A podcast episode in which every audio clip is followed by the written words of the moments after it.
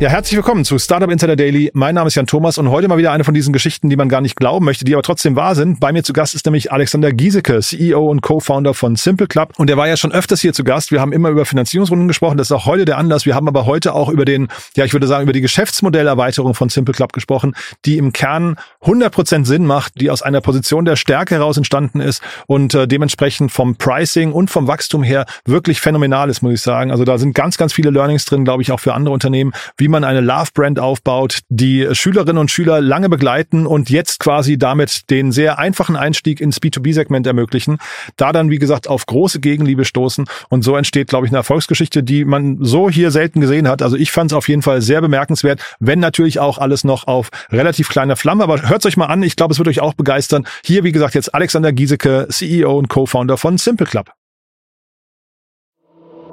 Startup Insider Daily. Interview.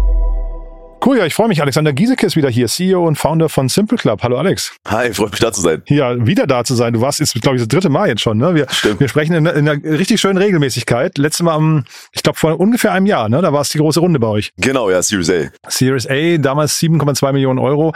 Toller Meilenstein damals, äh, aber wir machen, glaube ich, in dem Tempo weiter, ne? Oder ihr macht in dem Tempo weiter. Ich würde sagen, bevor wir loslegen, ein paar Sätze zu euch, damit die Leute, das gibt ja bei uns hier immer leuchtende Augen, wenn ich sage, der Alex kommt oder Simple Club äh, ist hier zu Gast, weil unser ganzes Team irgendwie mit euch groß geworden ist, glaube ich. Die haben alle die Schule mit euch irgendwie äh, durchgestanden. Ja? Ja, ehrlich? Ah, Ja, cool, klar. sehr cool. Ja, ich kann noch mal kurz äh, eine Zusammenfassung geben. Mhm. Also Simple Club ist äh, damals entstanden äh, als YouTube-Kanal vor über zehn Jahren. Und dann äh, hatten wir irgendwann eine relativ große Reichweite in Deutschland aufgebaut mit äh, fast allen Schulfächern, drei Millionen Abonnenten, eine halbe Milliarde Videoaufrufen. Und irgendwann haben wir dann äh, gemerkt, dass das äh, nicht die Zukunft der Bildung sein kann, das auf YouTube zu machen und haben dann einen großen Pivot gemacht zu Education Tech äh, und dann unsere eigene Plattform aufgebaut.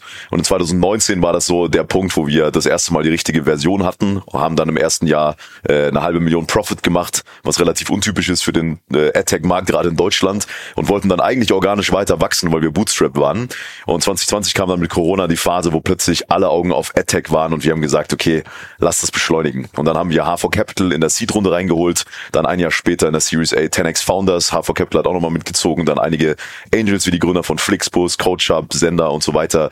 Ähm, und dann letztes Jahr ist eben eine interessante Sache passiert. Da haben wir unsere Lifetime des Users weiter in Richtung ähm, Post-School erweitert, also Ausbildung, duales Studium und so weiter. Und dann seitdem viel B2B gemacht. Und deswegen auch vor kurzem eine Runde mit Mittelständlern äh, ger geraced. Und das ist, glaube ich, auch der coole Aufhänger für die Story jetzt. Mhm. Sprechen wir auch gleich im Detail drüber, weil es ja wirklich spannend. Aber lassen wir mal kurz nochmal diese Phase bis hierher. Das ist ja auch total interessant, wenn ein Unternehmen irgendwann sagt, wir möchten nicht mehr bootstrappen, sondern da ist eine Market Opportunity, die wollen wir mitnehmen. Gibt es da rückblickend Dinge, die du teilen kannst, wo du sagst, da haben wir vielleicht irgendwie Sachen sehr richtig oder sehr falsch gemacht? Ähm, ich glaube, wir haben es sehr richtig gemacht, das Ganze äh, zu bootstrappen und wirklich jeden Euro von Anfang an umzudrehen. Also wir haben quasi von Anfang an dieses Mindset haben müssen, dass wir nicht unlimited Cash haben, was dich in die Situation bringt, viel mehr zu testen und viel äh, mit viel weniger Geld einfach Fehler zu machen. ich glaube, nämlich viele Startups gerade in den letzten Jahren haben einfach die gleichen Fehler gemacht, aber einfach mit viel mehr Geld und das äh, ist dann nicht unbedingt so nachhaltig. Und äh, was wir, glaube ich, daraus auch gelernt haben, ist, selbst wenn du Funding hast, das sehr, sehr, sehr gezielt einzusetzen und niemals in das Mindset zu kommen, dass du überlebst, nur weil du externes Geld hast. Mhm.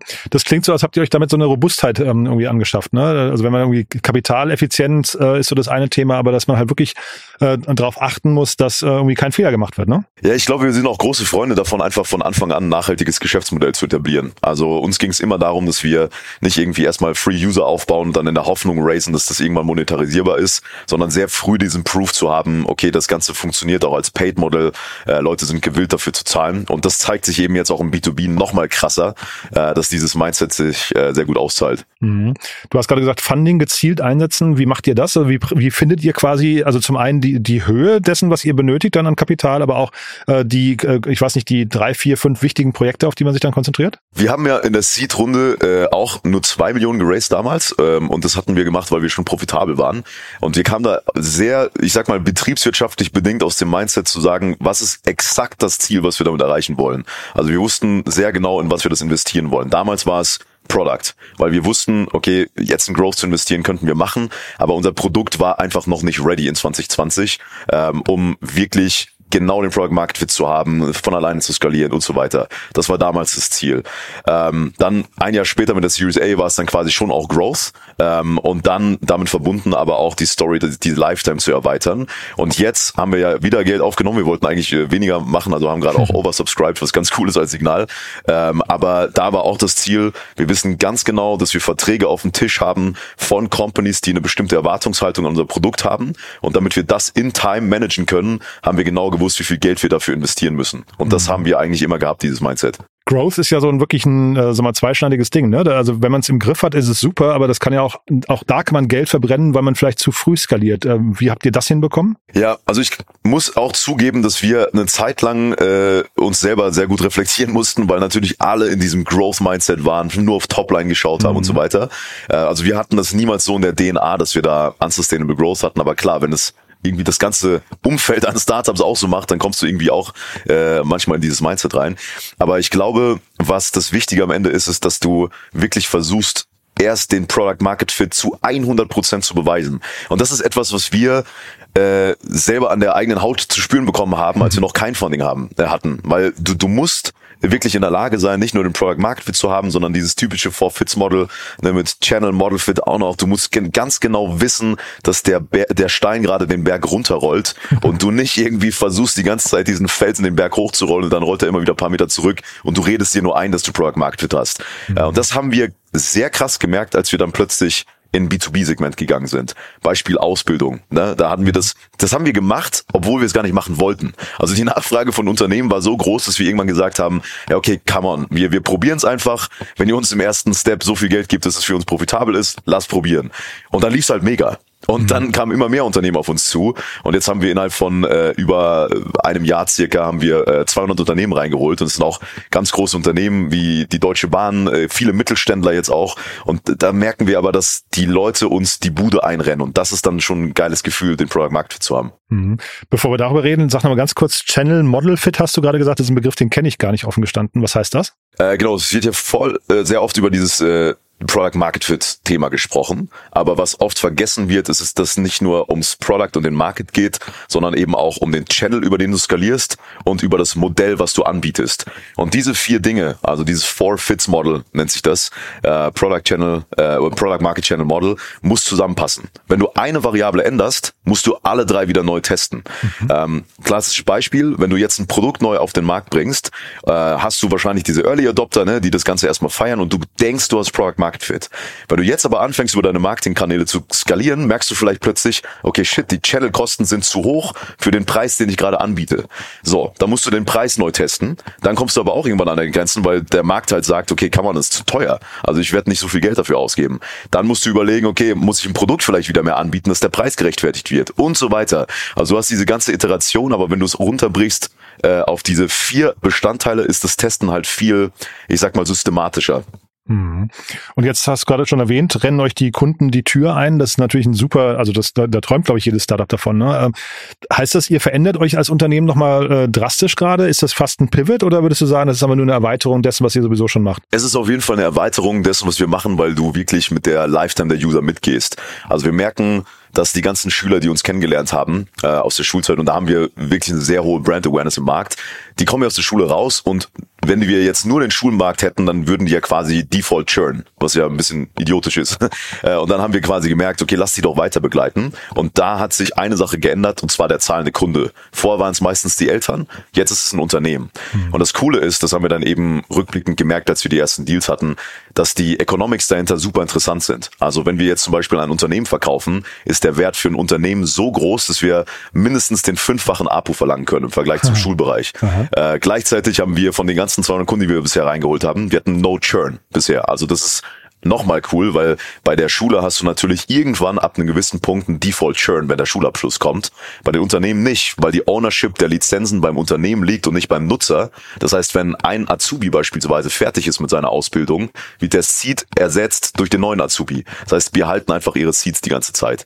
Ähm, und was wir dann eben gemacht haben, ist, als wir das letztes Jahr gesehen haben, das war nämlich der Moment, wo wir die Economics mal dem Direktvergleich hatten, dass wir gesagt haben, okay, die B2B-Story wird wahrscheinlich langfristig, wenn wir jetzt auf die nächsten drei bis fünf Jahre schauen, der Hauptwachstumsfaktor werden für für Simple Club, weil einfach die Economics nochmal so viel krasser sind.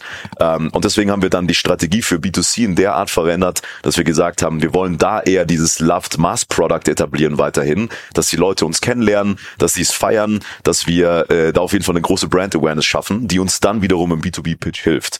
Und da habe ich auch eine coole Story. okay. neulich, neulich war es nämlich so, dass wir äh, eine E-Mail bekommen haben von einem Azubi, der meinte, ey, ich kenne euch aus der Schulzeit, ich habe gerade gerade meinem Arbeitgeber gepitcht, dass ich Simple Club will und hatten sechs Seiten Pitch Deck über uns angehängt, das er selber gebaut hat. und, und, wir dachten so, okay, feel free, ne? Ja. Äh, also das war super cool. Das passiert relativ häufig inzwischen, dass wir 50 Prozent der Pitches äh, schon deswegen gewinnen, weil die Azubis uns kennen und die mhm. Arbeitgeber so überrascht sind, dass sie endlich mal ein Produkt einkaufen, was auch genutzt wird am Ende. das ja. ist halt ein cooler Effekt. Nee, habe ich, also als ich dir gerade zugehört habe, auch gedacht, das ist ja fast ein Funnel, den ihr da aufbaut. Ne? Also ja, du hast gerade gesagt, ihr baut so ein Love Mass Product. Das ist da großartig, wenn man die Leute quasi früh abholt, dann mehrere Jahre begleitet mit einem Top-Produkt und dann irgendwann in so ein äh, deutlich teureres Produkt überführen kann.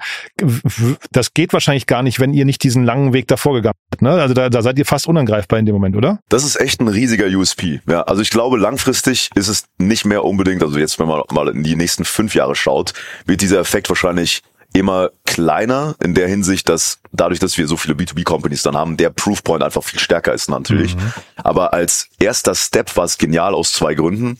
Einmal die Endnutzer kannten uns und haben intern dafür advertised, dass, der, dass das Unternehmen das kaufen soll, mhm. was sie tatsächlich noch nie gesehen haben. Also oft ist es ja so, wenn du ein HR-Tech-Tool einkaufst oder ein Ad-Tech-Tool für Companies, dann klingt es super cool, aber wenn du dann nach der Usage fragst, kommen manche so ein bisschen ins Straucheln, weil es ist nicht gerade einfach, nachhaltige Usage in einem Produkt äh, in der Form aufzubauen. Aber wenn du halt schon diese Nutzung aus der Schulzeit hast und die Leute das Produkt kennen und feiern, dann äh, siehst du natürlich die Nutzung auch, die viel höher ist. Wir haben beispielsweise bei B2B-Nutzern, äh, also Endnutzer, nochmal eine höhere Usage als bei unseren Abiturienten, obwohl das bisher die stärkste Zielgruppe war am Ende. Hm. Was sind denn da jetzt die Herausforderungen für euch gerade? Ich meine, das klingt ja fast nach einem Selbstläufer, ne? Die Herausforderung tatsächlich ist, äh, noch mehr von diesen Unternehmen, die auch in großer Masse ausbilden, ähm, von uns zu überzeugen in der Hinsicht, dass sie oft noch nicht von uns gehört haben. Also die Azubis kennen uns, aber die Arbeitgeber noch nicht. Äh, und das ist aber ein cooles Problem zu haben, weil es mhm. ja quasi eher nur die Traffic-Seite der ganzen Equation ist. Mhm. Äh, und nach hinten raus äh, haben wir tatsächlich jetzt auch die, die Channels für uns geknackt. Ähm, das skaliert sehr gut. Das Produkt läuft, wie gesagt, so gut, dass die Leute mega happy sind. Wir haben NPS neulich gemessen, der lag bei 81, was für ein Education Tech oder ein Education Produkt im B2B-Bereich sehr, sehr gut ist. Ähm, und wie gesagt, No Churn ist dann auch nochmal etwas, was für sich spricht. Und das, ja, aus der Hinsicht macht es richtig Spaß gerade, ja. Klingt aber nach einem Sales-Thema hinterher, ne? Oder vielleicht ein Kommunikationsthema noch, dass man irgendwie mit Content-Marketing äh, eigentlich eigentlich nur diese Kunden richtig äh, adressieren muss, ne? Oder oder muss man produktseitig auch noch irgendwas anpassen? Genau, also produktseitig äh, entwickeln wir das in der Hinsicht weiter, dass wir nochmal mehr auf den Need der Ausbilder beispielsweise gehen. Also was hatten wir vor vor ein paar Jahren noch nicht, dass du einen Admin-Account hast, der dann irgendwelche anderen Accounts verwaltet, weil wir ja am Nachmittagsmarkt in der Schule waren. Jetzt ist es so, du gehst als Ausbilder rein, hast deine Overview über deine Azubis oder du als Studenten. Es, da gibt's auch Schnittstellen zu den gängigen, ähm, ich sag mal, Learning Management Systemen, die auch größere Unternehmen haben. Das heißt, das passiert alles seamless. Du kannst Aufgaben zuweisen, kriegst das Feedback aus unserer App. Und das ist etwas, in, wo wir noch weiter in diese Richtung gehen wollen. Dass wir es quasi ermöglichen, dass Unternehmen ihre ganzen Azubis so autark managen können, dass die selbstständig lernen, du den Progress siehst und dann individuell auch die Leute fördern kannst. Und das ist ein Problem, vielleicht auch um das darauf nochmal zu sprechen zu kommen, was viel nicht bewusst ist. Deutschland hat ein gigantisches Qualifizierungsproblem. Es gibt immer weniger Azubis und diejenigen, die kommen, sind immer schlechter qualifiziert. Äh, und die Lösung dafür, die viele Unternehmen gerade eingehen, ist, dass sie massenhaft Nachhilfelehrer engagieren, irgendwie versuchen im Recruiting attraktiver zu sein und die Ausbildung so schön wie möglich erscheinen zu lassen, damit sie überhaupt Bewerbe bekommen. Aber viele Leute vergessen dann am Ende den Retention-Aspekt. Wie kriegst du es hin, dass die Ausbildung wirklich besser wird und die Leute dann in ihren WhatsApp-Gruppen ihren Freunden davon erzählen? Weil das ist ja ein viel stärkerer Marketing-Effekt, wenn du es schaffst, dass die Leute Word of Mouth von der Ausbildung erzählen. Und das passiert eben bei den Kunden, mit denen wir arbeiten, die verlangen teilweise von uns Werbematerial von Simple Club, was sie als Aufsteller neben ihrer eigenen Aufsteller auf der Messe aufstellen können, damit mehr Azubis zu ihnen kommen. Und da kriegen wir immer wieder Bilder auf LinkedIn geschickt. Also das ist echt auch ein cooler Effekt. Könnt ihr dann irgendwann auch ins Recruiting sogar reingehen? Ist das ein Teil für euch, dass ihr irgendwann sagt, naja, wir, wir, wir sehen ja jetzt zum Beispiel hier, keine Ahnung, für die Deutsche Bahn, wir sehen ja die äh, Personen, die irgendwie bei uns gut abschneiden, die, ich weiß nicht, wissbegierig sind und so weiter, die vielleicht die richtigen Themen auch äh, verfolgen, um dann quasi daraus auch, ein, auch ein, äh, Bewerberfunnel zu bauen? Das haben wir auch schon öfter überlegt und auch immer wieder als Anfrage bekommen. Äh, ich kann mir vorstellen, dass wir das in Zukunft in einer Weise machen. Aber ich muss auch ehrlich sagen, wir haben uns die Economics von diesen ganzen Modellen angeschaut und das, was wir jetzt gerade mit unserem B2B-Modell machen, ist ja quasi B2B SaaS. Also wir verkaufen mhm. ja Lizenzen pro Jahr an Companies. Das ist ein richtig geiles AR-Modell mit sehr hoher Marge. Ähm, das ist halt eine Fokussache. Also ich fokussiere mich lieber darauf, dieses eine Ding, was jetzt sehr gut läuft, mhm. noch weiter zu fokussieren oder zu skalieren, anstatt nochmal ein zweites Produkt aufzumachen. Aber ja, also wie gesagt, das ist schon etwas, was man sich in Zukunft vielleicht vorstellen kann. Und dieses SaaS-Modell jetzt dann äh, oder Subscription-Modell, wie viele Plätze nimmt dann so eine Deutsche Bahn? Ähm, also bei den großen Corporates ist es oft so, dass die jetzt äh, mit einigen Units anfangen und wir dann quasi über Customer Success die weiteren Units dann dazu holen. Ähm, einige dieser großen Kunden, dadurch, dass wir das ja erst seit acht Monaten Monaten mit wirklich großem Fokus machen, äh, sind gerade noch in der Testpilotenphase in Q1 oder Q2 dazugekommen. Der Rollout passiert dann meistens erst so nach sechs bis zwölf Monaten. Ähm, und wir sehen gerade aber bei den kleineren Companies und Mittelständlern, dass da diese Rollouts funktionieren. Also wir hatten bisher äh, keinen einzigen Fall, wo wir einen Testpiloten gemacht haben, der dann nicht irgendwie in Rollout konvertiert ist, was auch ein cooles Zeichen ist. Aber da ist die Range halt wirklich wir haben große Enterprises, da haben die teilweise Potenzial von 15.000 Seats pro Company äh, und das nur in Deutschland, mhm. da sprechen wir noch gar nicht über international. Äh, und dann geht es aber auch bei Mittelständlern um einige tausend, einige hundert bis zu kleinen Companies auf dem Land, die dann teilweise für ein bis zehn Azubis auch kaufen. Mhm. Ähm, da haben wir dann auch so Package-Deals. Also es ist sehr breit. Wir haben diese drei großen ICPs tatsächlich. Mhm. Und du hast ja äh, die Economics jetzt schon mehrfach angesprochen. Euer Pricing, ich finde das ja bei einem, bei einem neuen Produkt immer spannend. Wie, wie hat man sich dann dem Pricing genähert, äh, dass man auch hinterher weiß, es funktioniert? Genau, der erste Step war, dass wir uns an ähm, klassischen Konkurrenzprodukten äh, orientiert haben. Da gab es äh, insgesamt vier Anbieter am Markt, davon teilweise manche ein bisschen mehr oldschool, manche ein bisschen nischiger, ähm, andere vielleicht schon ein bisschen etablierter. Und daran haben wir uns erstmal orientiert. Dann haben wir aber gemerkt, dass wir mit der Zeit immer mehr den Preis erhöhen können, weil am Ende, also damit ich auch mal eine Zahl nennen kann, der Listenpreis aktuell bei äh, 390 Euro pro Azubi im Jahr äh, oder pro Seat im Jahr, was wenn du es umrechnest auf die Kosten, die du eh für so einen Azubi hast, einfach wirklich nichts ist. also es ist wirklich günstig, wenn du dafür dann einen Azubi bekommst, der seine Prüfung nicht abbricht, der dann auch zu einem qualifizierten Nachwuchsmember der Company wird.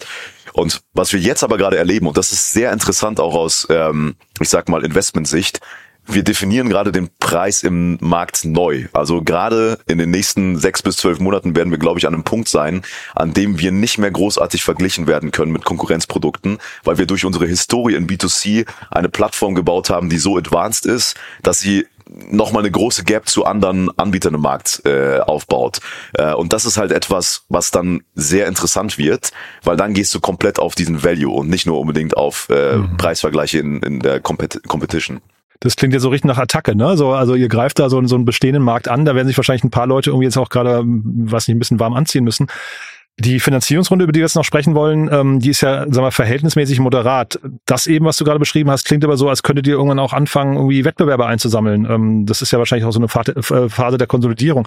Ist M&A für euch ein Thema irgendwann? Kann ich mir sehr gut vorstellen, ja. Also jetzt dieses Jahr natürlich noch nicht. Da fokussieren wir uns erstmal darauf, unser Kerngeschäft nochmal weiter zu skalieren, weil, wie gesagt, wir machen das im Fokus erst seit circa acht Monaten. Also davor war es ja hauptsächlich B2C und ein mhm. paar von diesen B2B-Deals als Test. Äh, ich kann mir aber vorstellen, dass es ab nächstem Jahr interessanter werden könnte, weil wir sehen das auch so, dass es wahrscheinlich jetzt in den nächsten Jahren eine große äh, Konsolidierung äh, in diesem Markt geben wird. Und ähm, wir wurden auch schon öfter von PIs auch beispielsweise angefragt, ob das für uns interessant ist. Aber ich glaube, das könnte auch Sinn machen, weil am Ende hast du natürlich einen Markt, der sehr fokussiert ist. Der, der Ausbildungsmarkt an sich, wenn du drüber nachdenkst, ist ja auch Nischenmarkt, aber halt ein sehr cooler Nischenmarkt, weil es keine nicht viele Anbieter gibt und wenn du einfach der Beste bist auch in einem Produkt, dann hast du da einen sehr guten Effekt in der Skalierung. Wie guckst du denn oder wie guckt ihr denn auf Go Student? Ich meine, die haben ja im Prinzip die gleiche Story wie ihr. Die, die haben auch die ganzen Schüler begleitet über einen langen Weg. Die könnten ja jetzt eigentlich an die gleiche Stelle. Und da habe ich jetzt gerade nochmal geschaut. Die haben fast 700 Millionen Dollar an Funding eingesammelt. Ähm, das heißt, M&A und Geschwindigkeit ist bei denen ja wahrscheinlich auch eine, eine Option. Ähm, begegnet ihr euch schon oder, oder sind die quasi so der schlafende Riese, der jetzt irgendwie aufwachen könnte?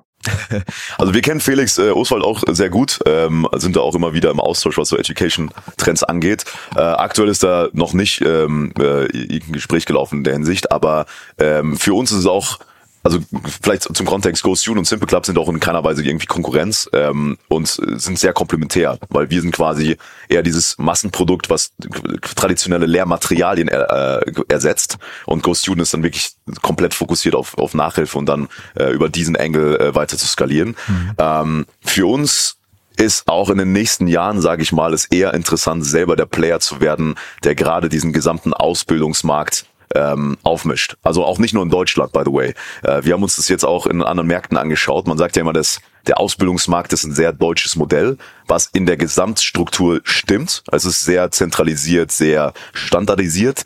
Aber in jedem anderen Land der Welt gibt es ja auch äh, Leute, die Non-College Degrees haben, ähm, die auch ausgebildet werden müssen. Ne? Also Walmart in Amerika beispielsweise oder andere riesige Unternehmen. Und das ist für uns etwas, wo wir eher den, den Fokus drauf setzen, da wirklich der eine Player zu werden. Das klingt aber dann so nach einer Customized-Lösung, ne? Äh, oder höre ich das richtig raus? Also da würdet ihr für Walmart zum Beispiel ein eigenes Programm aufsetzen? Nee, das ist das Interessante. Wir customizen nichts. Also äh, bei uns ist das Thema, dass wir auf die Ausbildungsberufe selbst spezialisieren.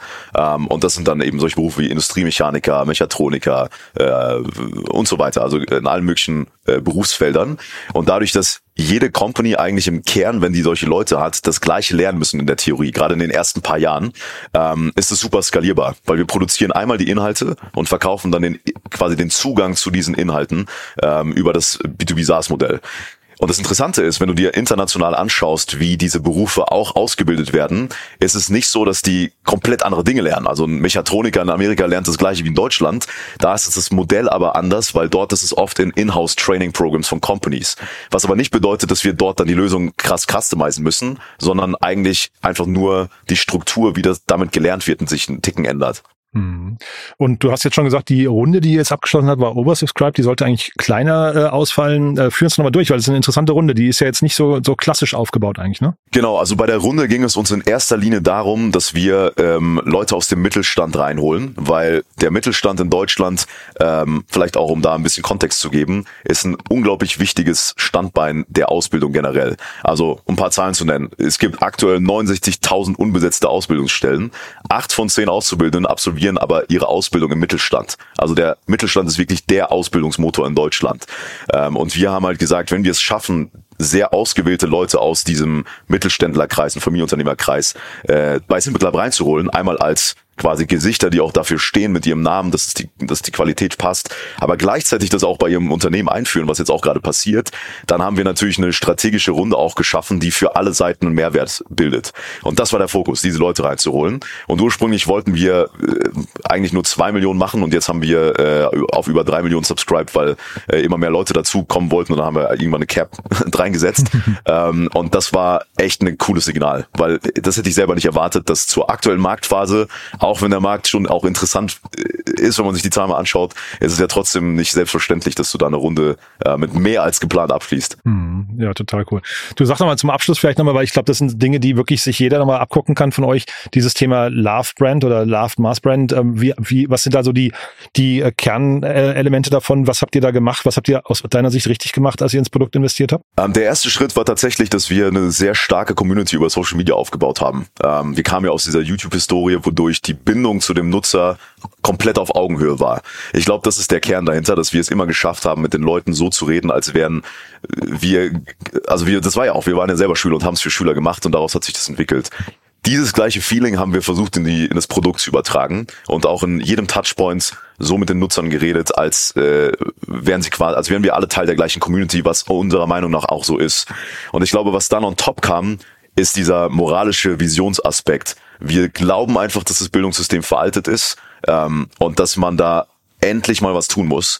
Und das Coole ist, viele Leute, die diese gleiche dieses, diese gleiche Frustration scheren, dass man eigentlich viel mehr aus der deutschen Bildung machen könnte, sehen uns eben mit als Vehikel wenn man das supportet, dann kommt man eben auch an dieses Endbild näher dran. Und viele Schüler feiern das einfach auf diesen Zug auch mit aufzuspringen. Und ich glaube, wenn du diese Bestandteile hast, einmal über Social Media Leverage auch eine Community aufbaust, dann aber gleichzeitig auch eine gemeinsame Vision etablierst mit deinen Nutzern, dann hast du so eine starke Bindung, die sich auch über Jahrzehnte lang hält. Also die ersten Nutzer hatten wir tatsächlich auf YouTube vor über zehn Jahren. Das sind die, die uns jetzt teilweise auf der Straße ansprechen und uns dafür danken, dass sie jetzt äh, in einer Company einen guten Job haben. Ne? Also das ist echt mega cool. Äh, und das ist äh, echt mächtig, wenn du dir das über die Zeit mal anschaust anschaust. Total. Aber finde ich entspannt, du hast jetzt das Thema Produktqualität gar nicht genannt, ne? Äh, genau, das kommt dann on top. also ist äh, natürlich klar, wenn ein Produkt schlecht ist, äh, kannst du nichts machen. Aber ich finde, wenn ich rückblicke, der Main Brand Effekt kam tatsächlich daher, dass wir diese starke emotionale Bindung zu den Nutzern aufgebaut haben. Und der beste Beweis dafür war, ähm, als wir die erste App-Version gebaut hatten, und das war wirklich super bootstrapped, äh, echt noch nicht gut, also wir waren selber noch nicht happy damit, ne? Äh, das war vor sehr vielen Jahren, haben wir das Feedback bekommen, ja, fünf Sterne, weil ich mag euch von YouTube, aber die App ist echt scheiße. okay. Und das war äh, ein guter Beweis dafür, wie, wie wertvoll es ist. Da, seitdem hat sich natürlich einiges äh, getan und mit dem Investment der VCs haben wir da unglaublich viel rein investiert und jetzt mhm. kann ich auch, glaube ich, mit gutem Gewissen sagen, dass wir ein sehr gutes Produkt haben. Aber das kommt dann eben zusammen und dann hast du einen coolen Effekt. Aber ich glaube, wenn du wirklich eine starke Brand aufbauen willst und diese emotionale Nutz äh, Bindung zu den Nutzern, reicht es nicht aus, nur ein gutes Produkt zu haben. Also tolle Reise, muss ich sagen. Äh, wir sprechen uns ja sowieso in, äh, sag mal, in schöner Regelmäßigkeit. Wenn wir uns im Jahr widersprechen, was ist bis dann passiert? Ja, genau. Also unser Fokus ist jetzt, äh, die Company vor allem in die Gesamtprofitabilität wieder zu bringen. Wir waren ja vor dem HV-Investment äh, in 2020 Bootstrap profitabel, haben dann quasi mehr in Produkt, in Growth investiert und äh, jetzt sind wir auf einem klaren Weg zur Profitabilität wieder. In etwas mehr als einem Jahr wollen wir dann die nächste größere Runde raisen, also dann die Series B. Ähm, und bis dahin wollen wir uns weiter vor allem in dem B2B-Segment ähm, äh, wirklich, also wir, wir wachsen gerade im Kerngeschäft von B2B über 4x im Jahr, was sehr cool ist. Ähm, und bis nächstes Jahr wollen wir mindestens 3x auch wieder schaffen. Und da haben wir auch gerade eine Pipeline, die das äh, ganz gut zeigen kann. Und deswegen an dem Punkt werden wir wahrscheinlich sein und dann äh, hoffentlich auch bei den Companies top of mind sein, was äh, wenn es um Thema Ausbildung geht. Sehr cool. Alex, eine großartige Reise, muss ich sagen, die, die ihr da äh, geht. Haben wir was Wichtiges vergessen für den Moment? Ich glaube, soweit alles abgedeckt. Cool. Aber es hat sehr Spaß gemacht. Danke ja, dir. Ja, mir auch. Also dann, wir bleiben in Kontakt. Wir verlinken natürlich auch äh, business.simpleclub.com. Wer darf sich denn sonst noch bei euch melden? Also ich verstehe äh, größere Unternehmen, die ausbilden möchten, auf jeden Fall, ne? Genau, also grundsätzlich äh, bedienen wir jedes Unternehmen, was ausbildet. Wir haben dann unterschiedliche Modelle, so dass es auch Sinn macht für kleinere Unternehmen. Aber ähm, also wenn man ein Unternehmen ist, was ausbildet, kennt man meistens die Probleme, die ich vorhin genannt habe. Also immer wenn wir das in Pitches erzählen, dann äh, nicken die Leute vehement mit dem Kopf. Ähm, und das heißt, wenn man die Probleme wahrnimmt, dann äh, glaube ich einfach das Bewusstsein dafür haben, dass es solche Lösungen wie uns gibt, die dann auch bereits fast alle Ausbildungsberufe abdecken und vor allem die freiwillig von den Nutzern genutzt werden. Das ist, glaube ich, cool zu wissen. Cool. Du, dann ganz lieben Dank, dass du da warst und ja, bis zum nächsten Mal. Ne? Alles Gute. Ja, vielen Dank dir. Bis mhm. dann. Ciao, Alex. Ciao. Startup Insider Daily, der tägliche Nachrichtenpodcast der deutschen Startup-Szene. Ja, das war Alexander Giesecke, CEO und Co-Founder von Simple Club. Und ich habe es euch vorher gesagt, echt eine krasse Geschichte, finde ich. Ne? Da entsteht etwas sehr, sehr überlegt. Ich finde diesen Wechsel von Bootstrapping hin zu externen Investoren, das Ganze mit einer klaren Vision, mit einem starken Fokus, mit einer überragenden Marke, die bei, ich habe es ja vorhin im Interview kurz erwähnt, die selbst bei uns im Team für leuchtende Augen sorgt. Also eine Marke, die sich wirklich verankert hat in den Köpfen von den, von den Nutzerinnen und Nutzern. Das Ganze umzumünzen in ein neues Produkt, mit dem man dann eben auch noch ein deutlich hochpreisigeres Produkt äh, platzieren kann. Ich finde das wirklich großartig und fand auch die Erklärung von Alex wirklich extrem authentisch und äh, offen. Also von daher sehr, sehr cool. Wenn es euch gefallen hat, also diese Folge gefallen hat, gerne weiterempfehlen und ansonsten natürlich auch Simple Club weiterempfehlen. Wir unterstützen hier natürlich gerne Startups äh, auf ihrem Weg zum Erfolg und deswegen ja gerne weiterempfehlen. Vielleicht kennt ihr das ein oder andere größere Unternehmen, das ausbilden möchte. Dann wäre Simple Club ja vielleicht genau die richtige Adresse oder dieser Podcast genau das Richtige, um mal reinzuhören. Das war's von meiner Seite aus. Euch einen tollen Tag. Wir hören uns vielleicht nochmal nachher wieder und falls nicht nachher, dann hoffentlich spätestens morgen. Bis dahin alles Gute. Ciao, ciao.